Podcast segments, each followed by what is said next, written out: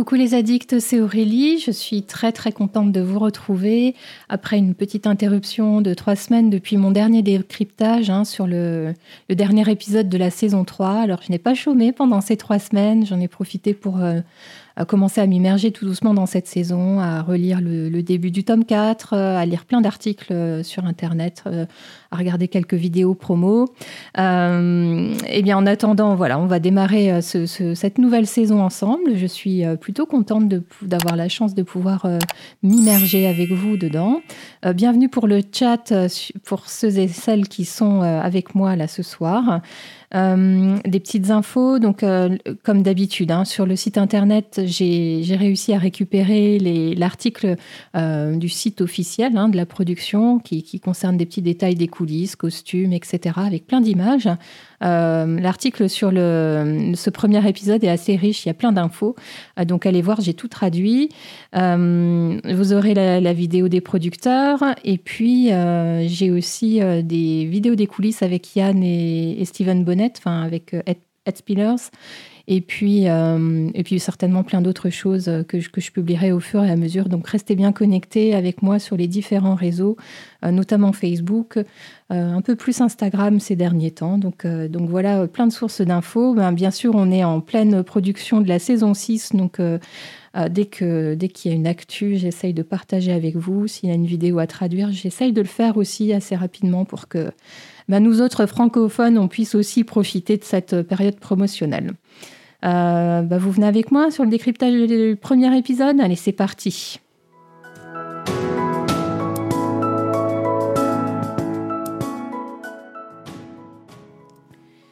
Et je commence avec quelques euh, notes un peu générales d'appréciation. Alors, nouvelle saison, bien sûr, la quatrième de la série. Euh, elle est accompagnée par un nouveau générique. Euh, il y a aussi un nouveau showrunner, je m'en parlais. de nouveaux décors, de nouveaux costumes, de nouveaux personnages, évidemment. un changement de ton quand même plutôt complet, hein, là, sur le coup, là. on sent la différence. Euh, donc je parlais du showrunner. Euh, bien sûr, euh, Ron Moore hein, a toujours le crédit hein, depuis, la, toute première saison. Hein. C'est lui qui a, porté cette série à l'écran et qui a négocié les accords d'adaptation avec Diana Gabaldon. Donc il est toujours bien présent, il donne son avis sur le montage, il y participe. il fait également quelques correctifs au scénario. mais au quotidien, ce n'est plus lui qui, qui s'occupe de la production de la série. C'est c'est, euh, on va dire, une cogestion entre euh, Matt B. Roberts et euh, Tony Graffia, qui, sont bah, sur la série depuis le début aussi. Hein. Matt Roberts, j'en parlais dans le dernier décryptage, il l'avait réalisé et coécrit. Il, il, a l'habitude de réaliser, enfin d'être le réalisateur de la deuxième équipe en fait. Hein. Donc, il connaît très très bien comment fonctionne cette série je suis pas inquiète. Et à l'heure d'aujourd'hui, c'est encore lui qui, euh, voilà, qui, qui, officie en tant que showrunner du quotidien. Euh, je le disais, le générique aussi a changé. Alors, c'est toujours euh, Bear McCreary qui s'occupe des musiques de la série. Ça, c'est. C'est une grande stabilité depuis la saison 1. Et là, il a produit une version un peu Appalache hein, du générique avec des banjos, une mandoline. Euh, ça, fait une, impression un peu country comme ça. Euh. Alors la voix de, de Raya Yarbrough euh, est toujours présente et elle est soutenue là par un, trio vocal en fait qui voilà qui donne une ambiance un peu plus bah, familiale, ouais, je dirais ça, à ce générique. néanmoins, l'identité du générique est très forte hein, et malgré les changements, je, je trouve qu'on le reconnaît, euh, qu'on le reconnaît super bien. Et, même euh, si, euh, si le temps a tellement passé entre deux saisons et qu'on s'intéresse un peu de loin à la série, on pourrait penser que c'est le même finalement.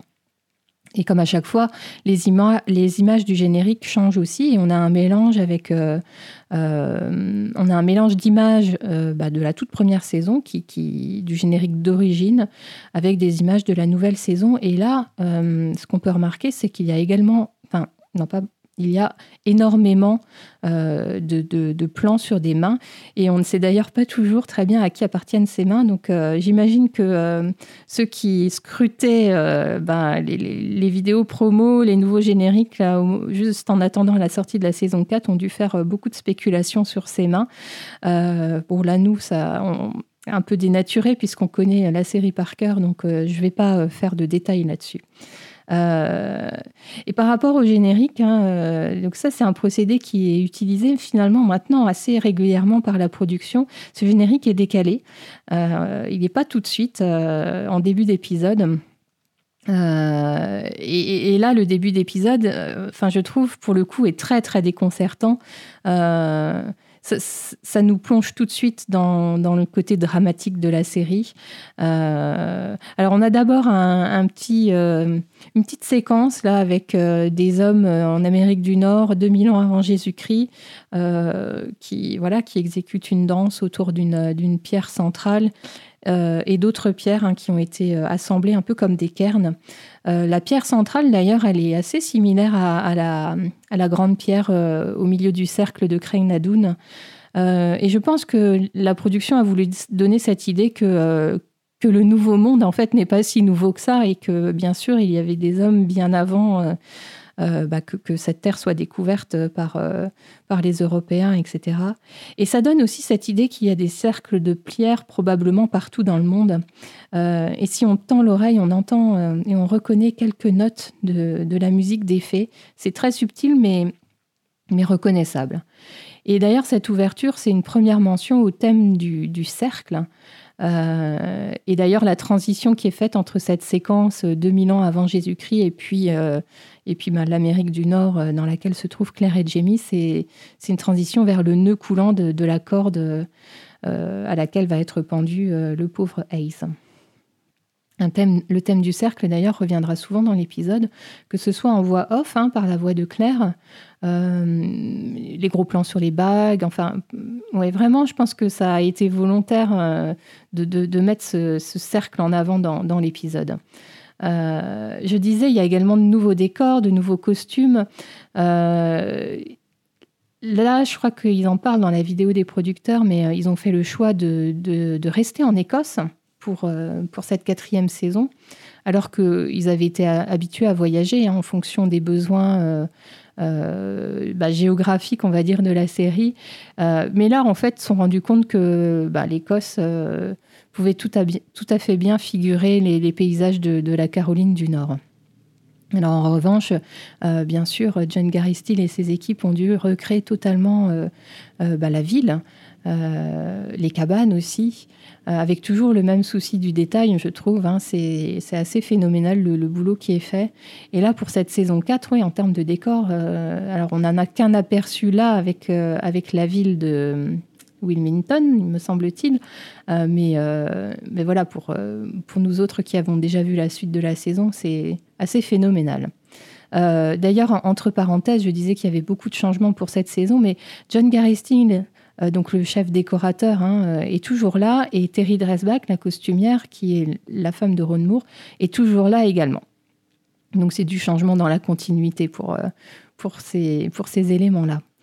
je disais nouveau personnage. je commence par Rollo, puisque c'est sous forme de clin d'œil. C'est le premier animal de la série dont on aura vraiment à se soucier. Hein. On n'avait pas d'attachement particulier euh, même pour les chevaux, hein, qui ont tenu une place importante, euh, je pense, dans la saison 1 et 2, euh, il n'y avait pas un, cheval en particulier auquel soit Jamie ou Claire étaient vraiment attachés.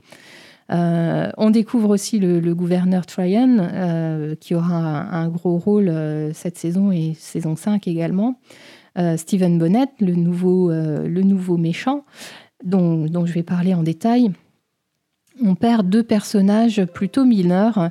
Euh, ben, Hayes et Leslie, euh, finalement, ce sont des personnages auxquels on ne s'était pas vraiment attaché dans la saison 3. Et donc, c'est vrai que euh, leur perte dans, ce premier épisode, bon, il y a un côté dramatique, bien sûr, parce que j'ai bien, je en parler, mais ça, ça, ça nous fait pas autant de peine que, par exemple, quand Angus et Rupert avaient été tués dans les saisons 2 et premier épisode de la saison 3.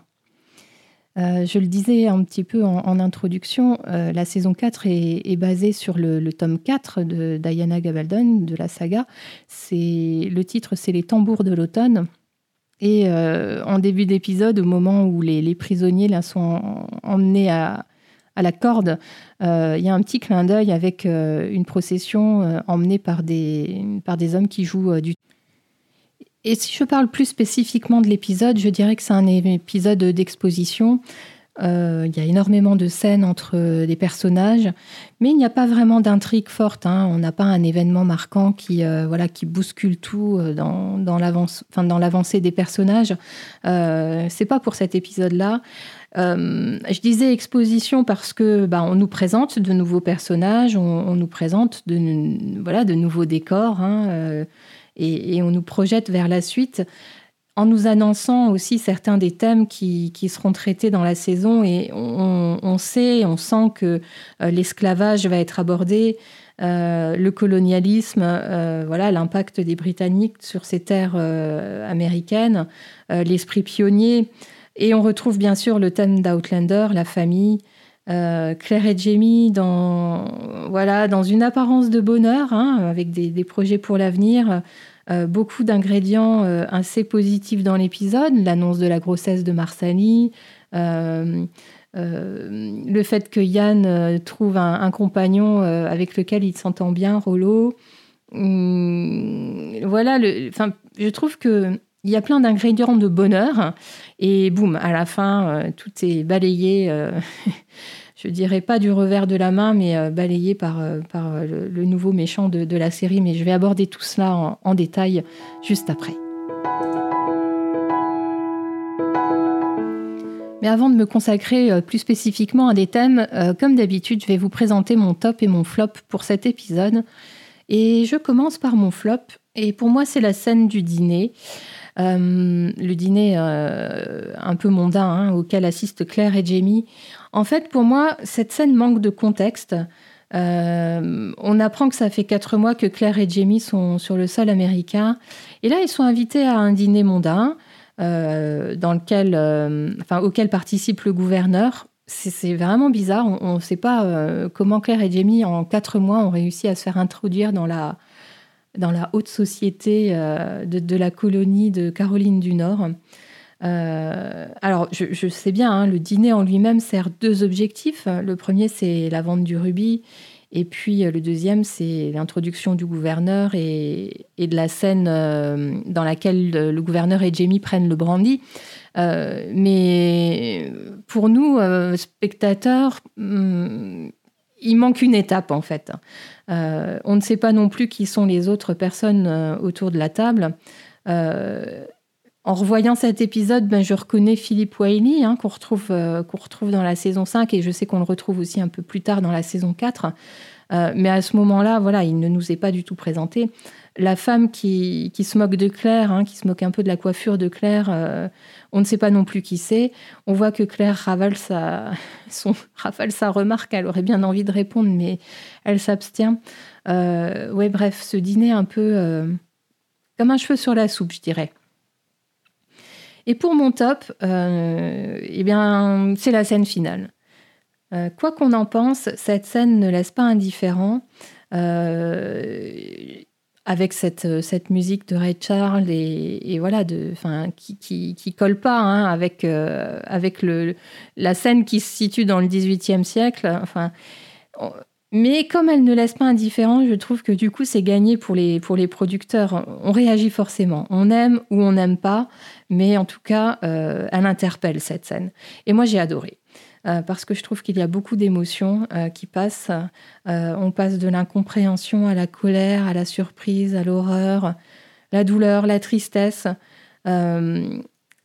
La, scène euh, est, déroutante parce que euh, on retrouve euh, bah, tout le monde endormi sur le bateau et puis subitement on entend des notes de piano et, là tout de suite on réagit puisqu'on se dit mais attends un piano d'où ça sort? Il y a un piano sur le bateau enfin et, je trouve vraiment que c'est un choix audacieux de, jouer cette scène en couvrant la majorité des dialogues par la, par la musique de Ray Charles.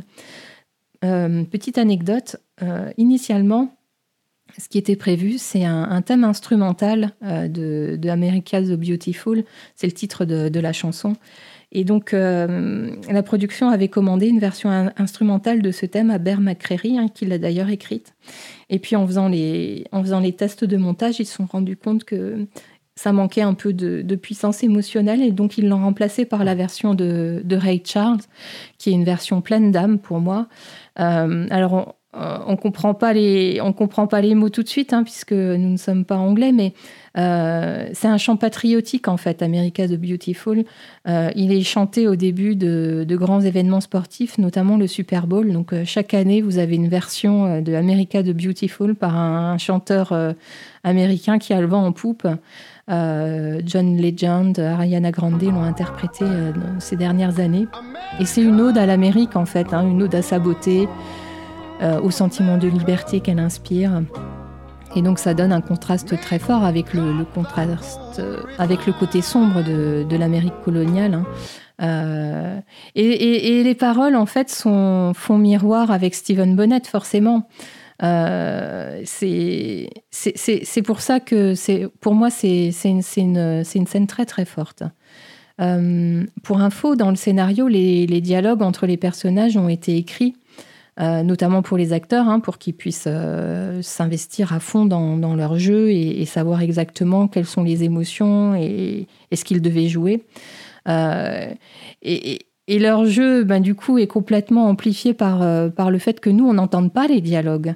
On se concentre vraiment sur, ben, sur ce qu'ils donnent, sur leur langage corporel, pour le coup et euh, qui est superbement appuyé par une réalisation que je trouve aussi euh, phénoménale dans cette scène.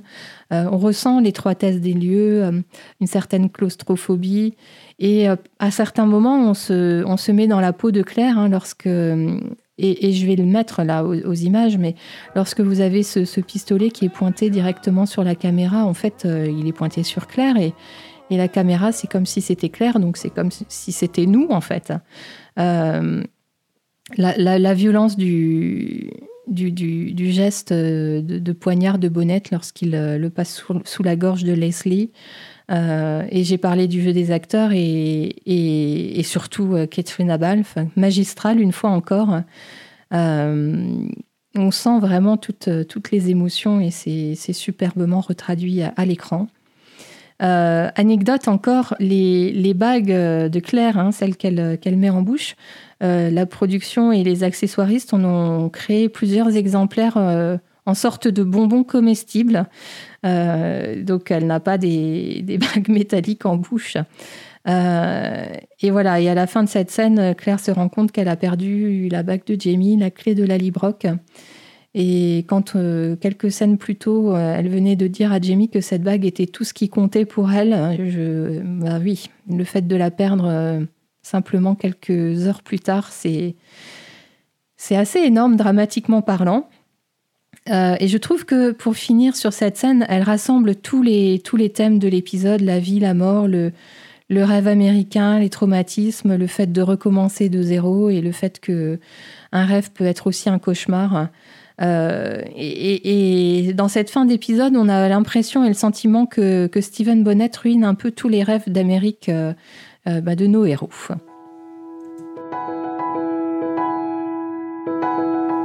Et ma transition est toute trouvée avec, avec mon premier thème focus, parce que je vais vous parler de Stephen Bonnet, hein, le nouveau méchant de, de la série. Euh, et c'est vrai que depuis la mort de Black Jack Randall, euh, dans le premier épisode de la saison 3, on n'avait pas eu vraiment de méchants, en fait, hein, dans, le courant de la saison 3. J'ai eu l'occasion, dans mes décryptages, de, parler de, certains antagonistes, euh, mais, ce n'était pas... on, sentait bien que c'était pas des méchants durables qui allaient, qui allaient vraiment mettre des, bâtons dans les roues à, Claire et Jamie. Et surtout, ce n'étaient pas des psychopathes, parce que il est difficile de ne pas euh, comparer euh, Black Jack Randall et Stephen Bonnet de ce point de vue-là.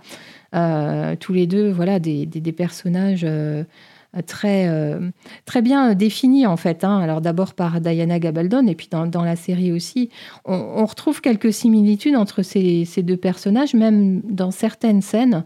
Et je pense notamment là dans, dans cet épisode au moment où Stephen Bonnet à la fin, hein, sur le bateau, lorsqu'il essaye d'extraire les les bagues de la bouche de Claire. Hein, il, met ses doigts dans la bouche.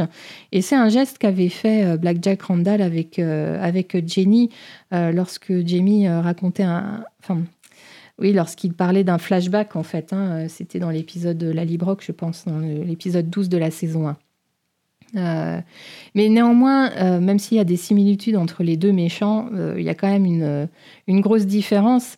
c'est que l'enveloppe, on va dire l'enveloppe charnelle de, de Bonnet est charmante. Black Jack Randall portait le mal sur lui.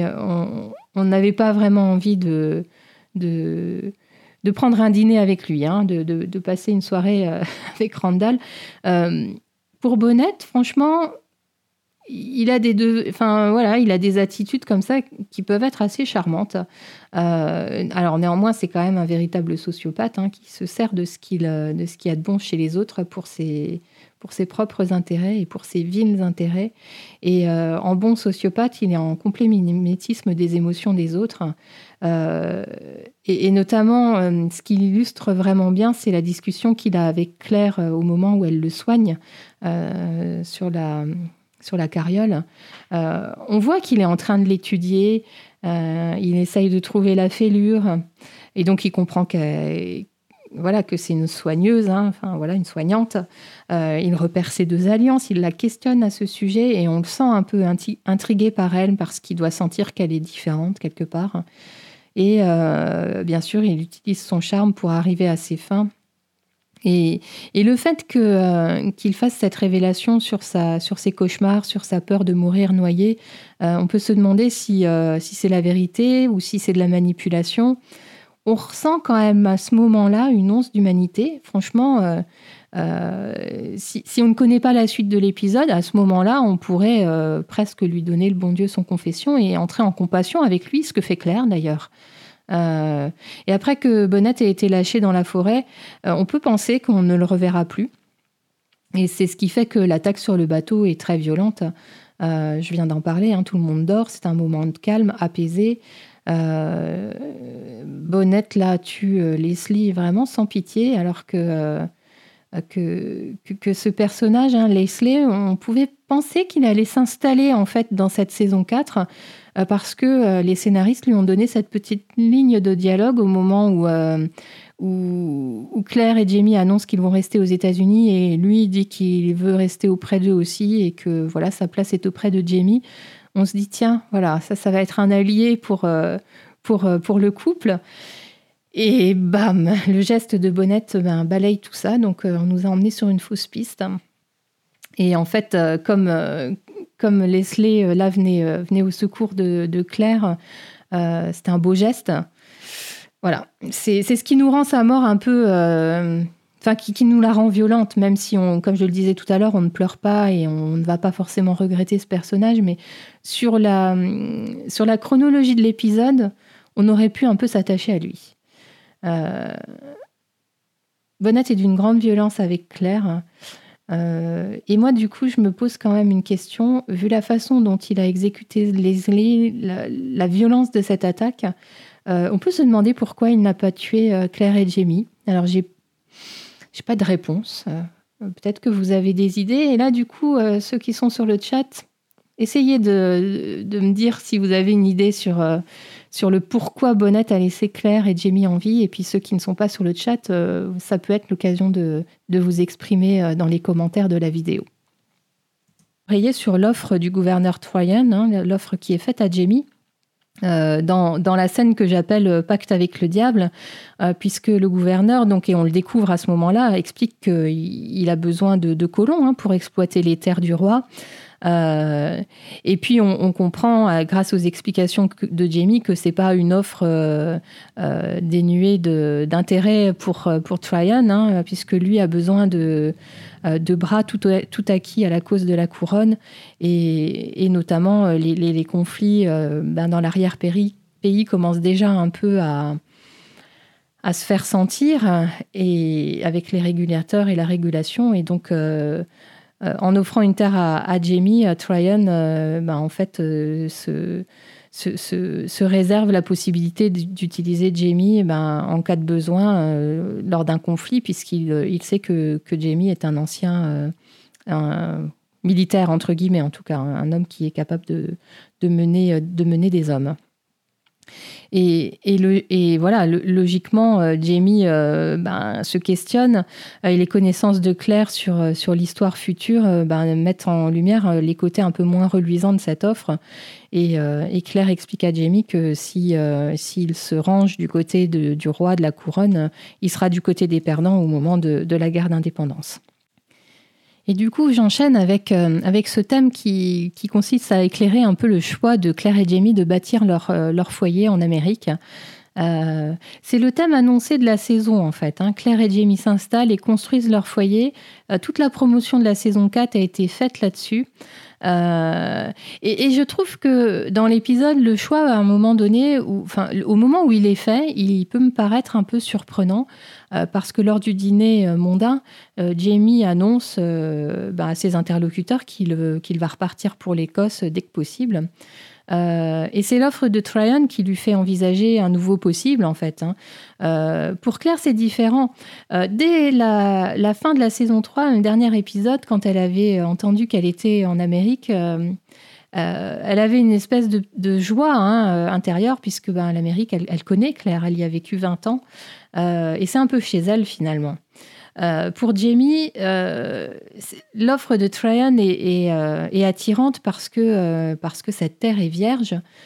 pour lui, c'est l'occasion d'un tout nouveau départ. Son, avenir en Écosse est quand même plutôt incertain. Alors même si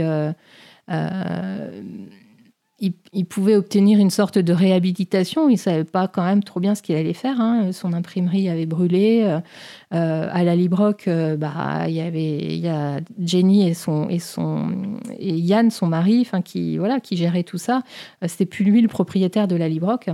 et donc voilà, l'Amérique, occasion d'un nouveau départ, tout à faire. Et on sait que Jamie en a la force et le courage. Et, ce qu'il faut voir aussi, c'est qu'en retournant en Écosse, euh, il serait quelque part déconnecté de Brianna. Et je trouve que c'est assez émouvant, en fait, ce qu'il souhaite faire pour sa fille, ce, désir de, façonner un bon pays, une bonne terre euh, euh, pour la fille qu'il n'a finalement jamais rencontrée. et, lorsque Claire et Jamie font cette annonce dans l'auberge, c'est une belle scène, j'en parlais en intro, voilà, une belle scène de bonheur en fait, hein, un nouveau départ des, Fergus et Marsali qui, vont finalement rester aussi puisque Marsali est enceinte. Euh, il y a aussi un peu d'humour dans, cette scène avec les, remarques de Yann qui, qui aimerait rester mais qui se fait, euh, qui se fait un peu enfin, éconduire par, par Jamie. Euh, la loyauté de Leslie à ce moment-là aussi qui, voilà, qui est sympa à voir. bref, une scène avec des projets d'avenir qui, qui, voilà, où tout le monde semble, semble heureux de se projeter. Et puis, euh, on nous parle aussi de cette tante euh, Jocasta qu'on découvre, hein, et donc euh, dont on sait qu'elle est présente pas très très loin de, la Caroline du Nord. Et on a une petite scène d'exposition là où Jamie raconte à Claire qui est cette tante Jocasta, et on a quelques infos, des bribes de son histoire.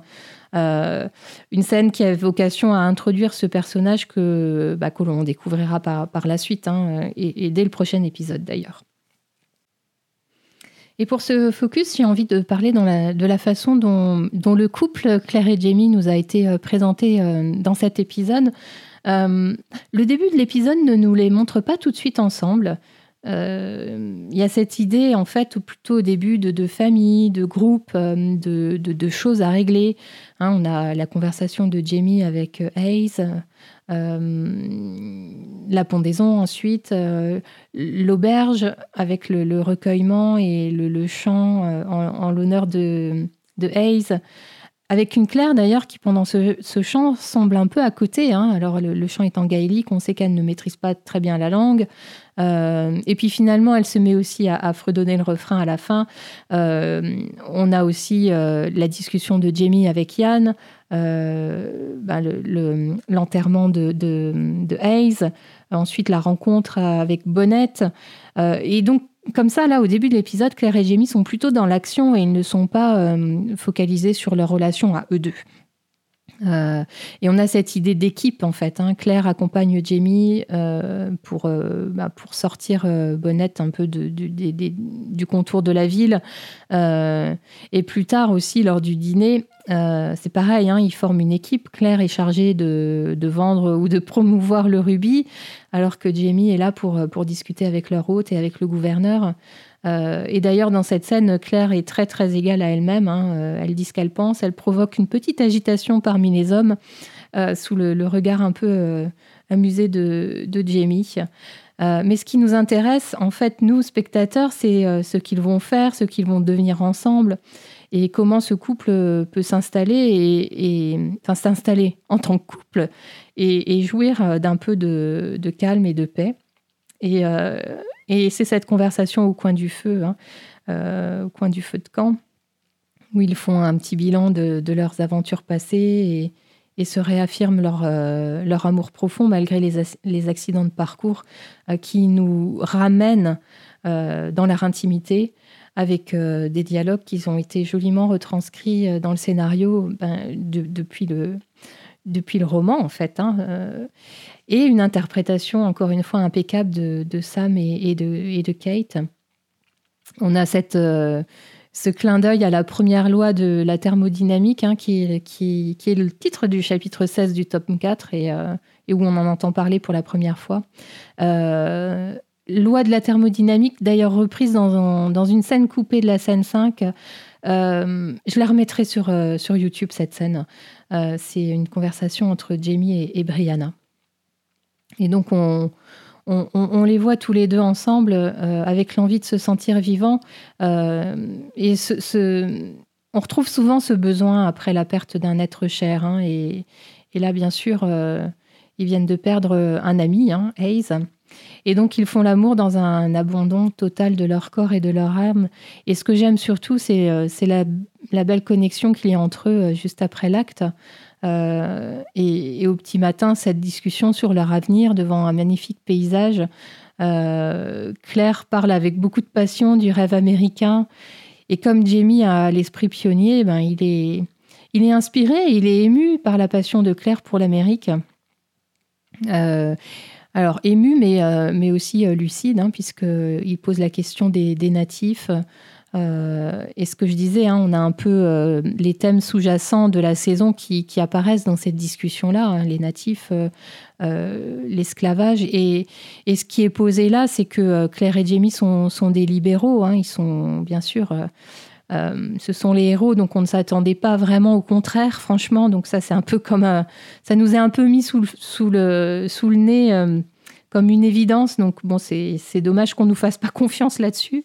Euh, mais voilà, Claire et Jamie sont contre l'esclavage, ils sont contre la persécution des minorités, et, euh, c'est réaffirmé dans ce dialogue-là. Et pour en revenir à leur intimité, euh, c'est vrai que ce sont des images qui sont attendues par, par nous autres, les fans, et, et il y avait eu notamment de, nombreux reproches à ce sujet pour la saison 2 même si ça s'expliquait. Euh, mais on capte aussi euh, ces petits moments où simplement euh, les personnages se regardent, se touchent, se font un petit bisou, voilà, sont, connectés mm, par des petites, des petites choses. Et c'est Matt Roberts hein, qui dit que, que, les acteurs le jouent ainsi. Hein. En fait, se sont complètement appropriés c'est bah, la, vie de ce couple et, ce que peut faire un couple. Et donc, euh, parfois, ça donne des, gestes qui sont de leur propre initiative et qui ne sont absolument pas dictés par le, par le réalisateur ou euh, écrits dans le scénario. Pour mon dernier thème, je vais vous parler de la scène entre Jamie et le petit Yann. Euh, c'est la scène dans le, dans le cimetière hein, euh, où Jamie et Yann ont une discussion sur le, sur le traumatisme de Yann par rapport à ce qu'il a vécu euh, ben, avec la Bakra. logiquement, cette scène dans, le, dans la saga de, de, Diana, elle se trouve à la fin du tome 3. Et donc, ça avait été laissé de côté pour la saison 3. Et, et donc, mais pourtant pas oublié, puisqu'on le retrouve là dans ce premier épisode. Et c'est une scène très importante du point de vue des personnages, euh, où on voit leur, euh, enfin la belle relation entre Yann et, son oncle. Euh, c'est un bon moment. Et, là, j'ai une anecdote au sujet de cette scène. j'ai écouté un podcast dans lequel Diana Gabaldon était interrogée et elle raconte que, cette scène, à un moment donné, a été retirée du, montage de l'épisode et euh, comme elle est consultée très régulièrement et qu'on lui envoie euh, ben, toutes les étapes de la création de l'épisode, elle a vu que la scène n'y figurait pas, alors que sur un précédent euh, jet, elle y était. Et elle a vraiment insisté pour qu'elle soit réintégrée. Et elle donne deux raisons à cela. entre parenthèses, franchement, quel dommage si cette scène avait été enlevée. Enfin, je n'aurais pas compris. Euh, elle a vraiment sa place. Et Diana Gabaldon disait donc que c'est la seule scène entre Jamie et Yann qui soit de cette nature et de cette intensité émotionnelle dans toute la saison. Euh, ils sont rarement tous les deux en fait et ils ont, rarement aussi des, discussions euh, très profondes en fait. Hein. donc voilà, elle trouvait que la connexion entre les personnages était était importante à montrer dans la saison 4. Et puis, euh, la deuxième raison, c'est que pour elle, cette, cette scène est très importante pour, euh, la suite de la saison et pour comprendre euh, notamment le dernier épisode de la saison. Donc, vous le connaissez comme moi et effectivement, ça fait tout son sens. Euh, et au-delà de ça, hein, cette scène est l'occasion pour Yann de poser vraiment ses valises. Pour nous, ça, nous permet d'en découvrir un peu plus sur ce qu'il a vécu euh, avec, euh, avec Gaylis, même si on, pouvait un peu le, voilà, le suspecter de, ce qu'on avait vu. ça apporte de la profondeur au, au personnage de Yann. Hein, puisqu'on le découvre dans l'épisode, si on enlevait cette scène-là, c'est euh, c'est un peu son, innocence, euh, euh, son esprit aventureux, ses, ses le fait qu'il joue au dé. Et tiens, j'en profite pour vous dire qu'il existe une, scène coupée qu'on voit pas beaucoup circuler sur, les réseaux. J'ai mis un lien vers cette scène dans l'article de mon site internet. Alors, je ne l'ai pas traduite parce qu'elle est un peu longue et, et que je trouve que les images en fait se suffisent à elles-mêmes. C'est la partie de d en fait où Yann gagne Rollo. Euh, donc euh, allez jeter un coup d'œil, elle, est, elle est sympa. Euh, et, bref, donc si on enlève la, scène entre Yann et, Jamie, on n'a que le côté un peu voilà jeune de Yann, un peu jeune, naïf, ingénu, joueur, etc. Là, ça apporte de la profondeur. Et, ça nous permet aussi de, de, voir euh, Jamie avec ce côté tendre. Euh, et, le fait qu'il parle de sa propre expérience à, Yann, alors certes, ça rouvre une blessure certainement à, Jamie, euh, mais, mais ça montre aussi qu'il est capable de, partager ses propres souffrances et ses propres expériences pour, bah, pour aider son neveu.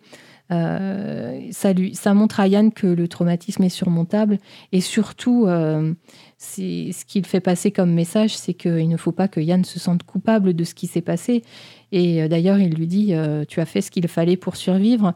Et je trouve que cette phrase elle a une résonance un peu spéciale aussi ben, avec la, fin de l'épisode. Hein, Jamie se, enfin, alors je ne sais pas s'il peut pas vraiment se défendre sur le bateau, mais on sent que assez rapidement, il, voilà, il, renonce à, trop se battre pour euh, protéger euh, ceux qui sont encore autour de lui.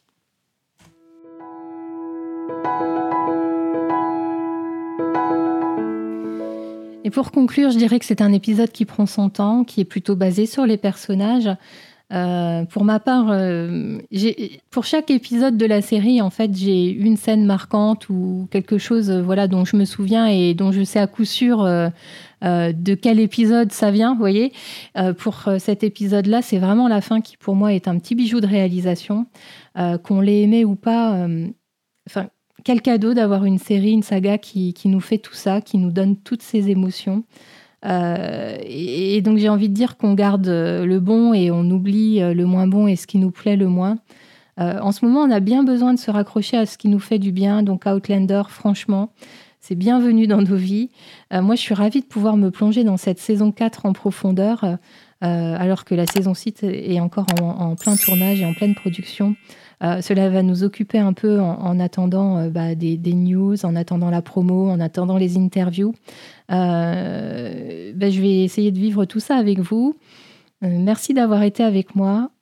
Prenez soin de vous.